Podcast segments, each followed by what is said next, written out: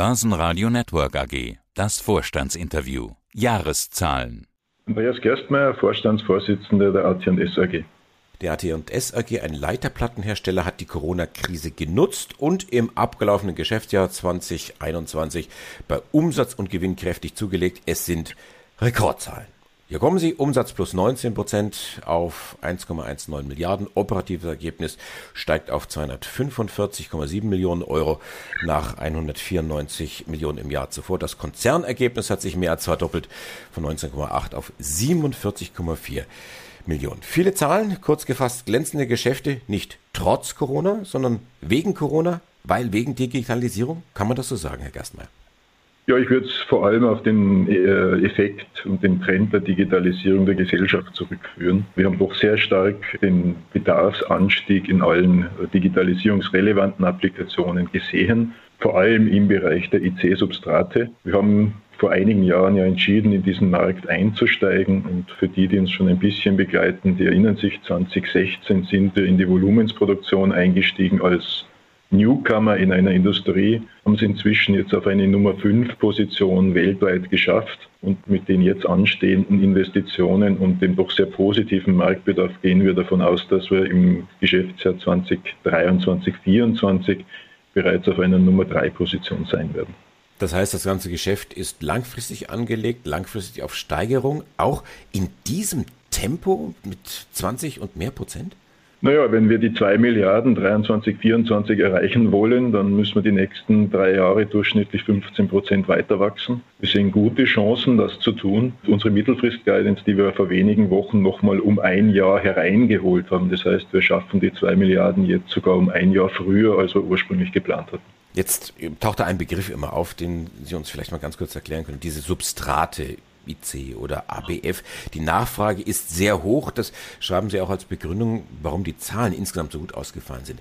Ich habe mal gegoogelt. ABF-Substrate sind die gegenwärtig dominierende Technologie für die Anwendung im Bereich von Hochleistungsrechnern, die im Herzen der meisten Server, Personal Computer, 5G-Basisstationen und künftig auch Automobile zu finden sind. Wie würde das denn die Sendung mit der Maus formulieren und erklären? Jetzt hätte ich schon fast gesagt, ich kann es nicht besser erklären, aber ich muss es mal versuchen. Also jeder, jeder Mikroprozessor besteht aus, ich würde mal sagen, ganz vereinfacht drei wesentlichen Komponenten. Das sind einerseits die Siliziumchips. Das ist dieses IC oder ABF-Substrat als Träger und Verbindungsmaterial und das Gehäuse.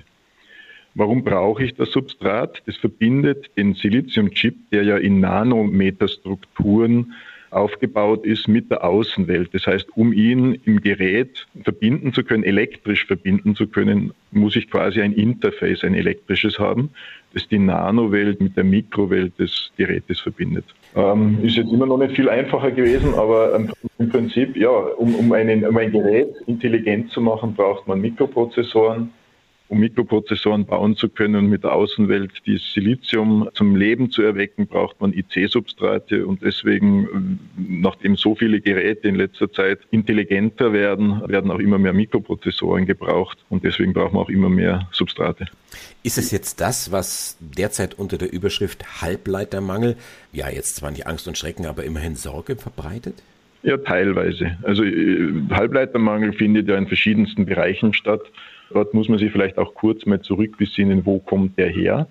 Die Pläne in der Halbleiterindustrie sind ja in der Regel eher langfristig angelegt, weil es ja doch sehr aufwendig ist, Siliziumfabriken zu bauen. Also um die Chips zu produzieren, sind es ja doch mehrjährige Prozesse. Das heißt, man geht von Marktprognosen aus und bereitet seine Kapazitäten vor was wir die letzten 16 Monate erlebt haben, diesen Digitalisierungsschub. Und wir sagen, wenn man sich die Datenmengen auch anschaut, das ist sicherlich ein, ein Zeitraffer von einer Größenordnung zehn Jahren, der stattgefunden hat und natürlich daraufhin auch den Bedarf massiv erhöht hat. Der war nicht vorhersehbar und jetzt erwischt es halt eine Industrie, die nicht sehr schnell ist, signifikant Kapazitäten zu erhöhen dass die Bedarfe so explosionsartig gestiegen sind, mit dem konnte keiner rechnen und das muss man jetzt nachholen. Aber Aufgrund dessen, was ich gerade ausgeführt habe, muss man auch davon ausgehen, dass die Situation sicherlich einige Zeit so bleiben wird und man sicherlich ein paar Jahre brauchen wird, um das alles aufzuholen, wenn sich der Bedarf weiterhin so entwickelt. Das heißt, Sie können die Nachfrage derzeit gar nicht befriedigen. Sie müssen Kunden absagen, oder wie kann ich mir das vorstellen?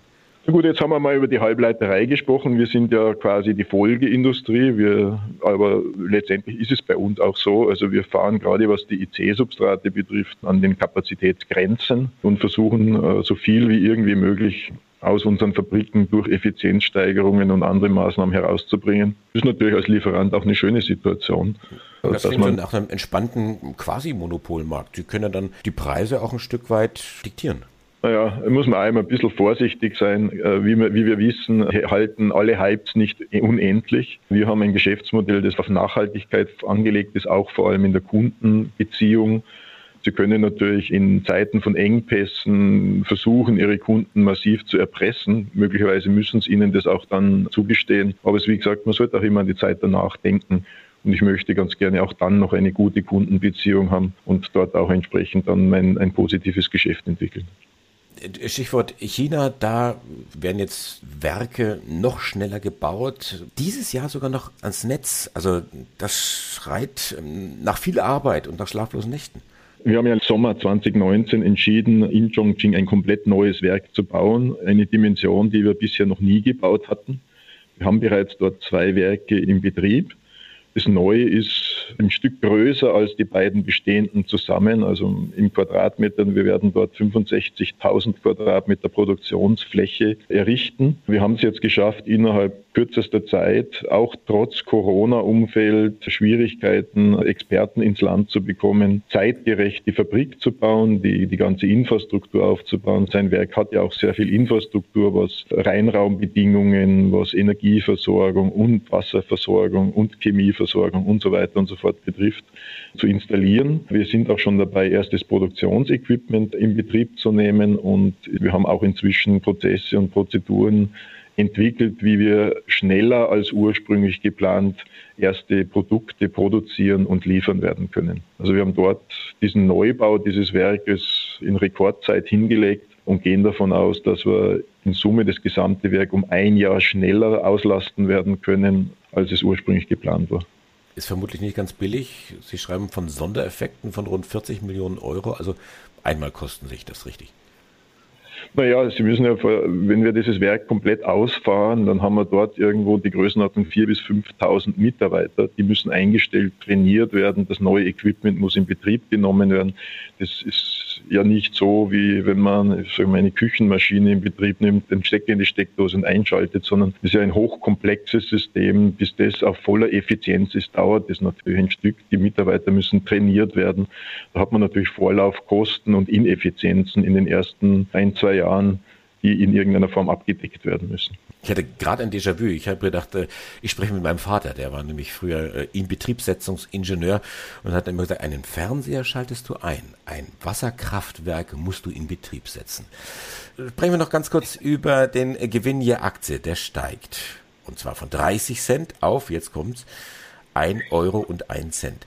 Dividende schlagen Sie vor von 39 Cent. Zuletzt waren es 25 Cent. Also prozentual halten Sie Ihr Geld zusammen für diese ganzen Investitionen?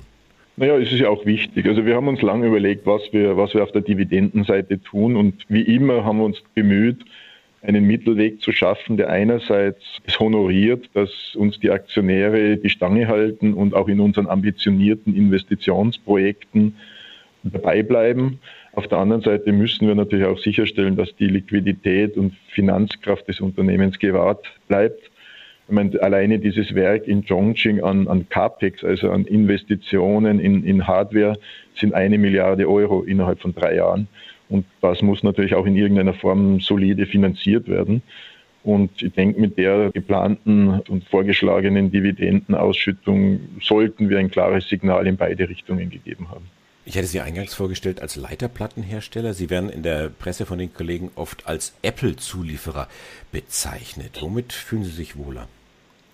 Würde mal sagen, unser Ziel ist es als Firma, uns weiterzuentwickeln. Wir haben begonnen als Leiterplattenhersteller. Das war vor sieben Jahren noch richtig. Wir haben zunehmend eben jetzt auch das Thema IC-Substrate hinzugenommen und wollen uns eigentlich als Verbindungslösungsanbieter über die Zeit positionieren. Warum das? Die Geschichte der Leiterplatte ist typisch die eines Produktionsdienstleisters. Wir wollen aber stärker zum Lösungsanbieter werden. AT&S hat der Corona-Krise getrotzt und im ablaufenden Geschäftsjahr kräftig zugelegt. Die Zahlen bei Umsatz und Gewinn sind Rekordzahlen. Dankeschön an Andreas Gerstmeier, den Vorstandsvorsitzenden von AT&S. Herzlichen Dank fürs Gespräch. Börsenradio Network AG.